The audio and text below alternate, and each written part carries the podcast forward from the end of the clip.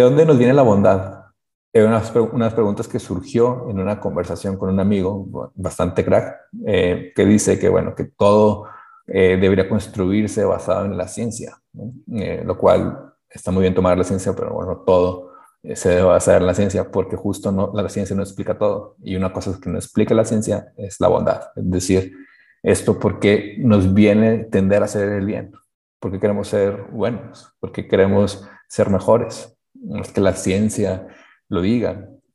La ciencia en dado caso explicará los efectos de hacer bien las cosas, ¿no? Eh, y pues también hoy en día que hay tanto charlatán o que habla mucho de esas ciencias del comportamiento y demás, pues sí, explica los efectos, que puede ser eh, adictivo, porque el amigo las emociona cuando está haciendo el bien y ve la correspondencia del otro, entonces ve las neuronas espejo y nosotros actuamos porque nos reímos y demás, lo cual está muy bien pero no es la causa misma, no es que nos lleva a actuar en ese movimiento, ¿no? Y en ese sentido, eh, escribí hace poquito un tweet que decía que a la ciencia del comportamiento le faltaba la antropología, ¿no? que nos reducía mucho. ¿no? Y mi amigo eh, Demetrius Trimpopoulos me contestaba ahí en Twitter y decía, y es un, un experto en esos temas. ¿eh?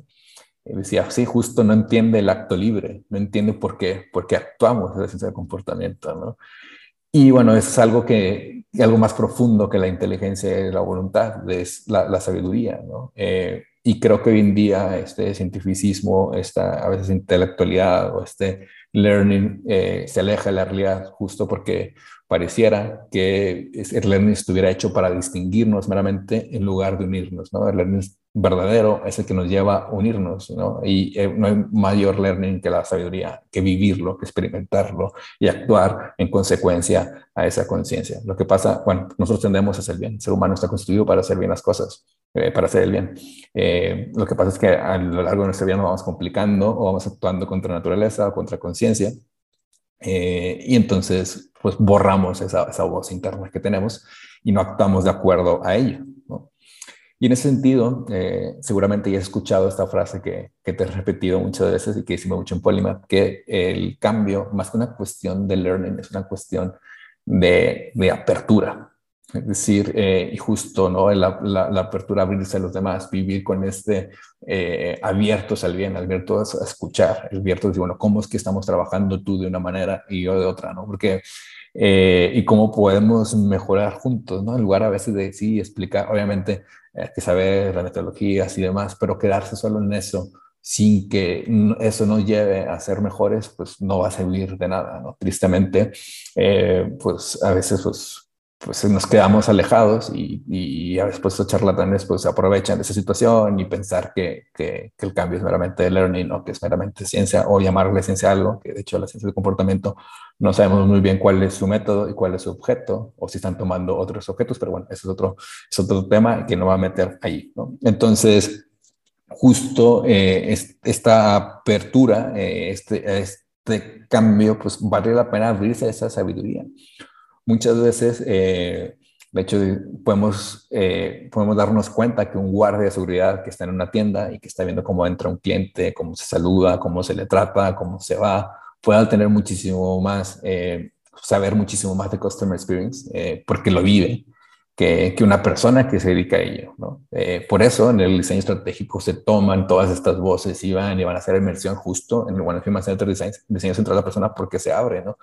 Y para ello, pues sí, tendríamos que hacer las cosas centradas en la persona. Y sí, porque son mejores, eh, porque al final, eh, pues, eh, digamos, todo el propósito y la estrategia de la organización justo está en la, en la, sabiduría, ¿no? Porque tratamos de hacer la vida mejor a los demás. Las organizaciones están porque les hacen la vida mejor a los demás y porque alguien lo considera bueno y está digamos, pues lo has ganado y, quiere comprar tus productos y tus servicios, ¿no?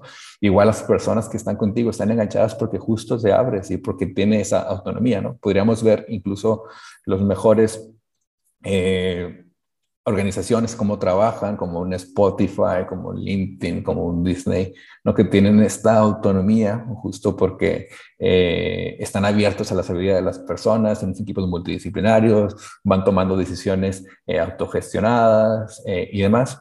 Y bueno, porque, porque están en, en este sentido, abiertos, ¿no? De hecho, eh, muy buenas conversaciones que tengo con Arturo Ortega, eh, TCUX, que somos muy amigos, Polymath y TCUX, que hacemos cosas juntos también, es que eh, él me dice Arturo, es que cuando hago esta intervención colectiva para hacer problem solving y demás, muchas de las cosas no son racionales, o sea, justo están más allá de la inteligencia y la voluntad, más profundo. Y decían, bueno, que son cosas que realmente se están viviendo en la organización y que muchas veces estos inputs se nos dan, ¿no? Eh, entonces, justo, bueno, porque no vivimos más hasta esa sabiduría colectiva. ¿no? Eh, también otra conversación con Marcial Quintanar decía es que las organizaciones que están repensadas, reimaginadas, como este Spotify, como, eh, como su LinkedIn, como Disney, es que sus líderes justo ya han tenido esta transformación, o sea, esta transformación personal, ya, ya porque así, así, así trabajan, ellos digamos, que, que, viven o funcionan también desde, desde la sabiduría, ¿no? Y entonces dice, bueno, es que yo no puedo hacer que mis eh, trabajadores, mis colaboradores, están amarrados y programados y meramente vistos con esta eh, visión eh, científica, porque justo no estamos viviendo, justo no estamos siendo más humanos, ¿no? Por eso a mí me gusta decir que más que héroes somos artistas, cada uno tiene sus dones, cada uno tiene su experiencia, cada uno ha vivido sus cosas y que vale la pena abrirse, ¿no? En esa, en esta, digamos, esta eh, nueva forma de ver las cosas, ¿no? Trabajar más desde, desde, el corazón. Y lo interesante es que es una fuente inagotable, ¿no? Como me decían, Luis, ¿cómo se te vienen a la cabeza tantos proyectos, tantas cosas? Eres muy inteligente y pues, pues le echo ganas, ¿no? no es que sea yo un Einstein aquí, sino más bien trato de vivir desde el corazón, lo que me dice, ¿cómo podemos hacer mejor la vida en esto? ¿Cómo podemos hacer la vida mejor en este sector? ¿no?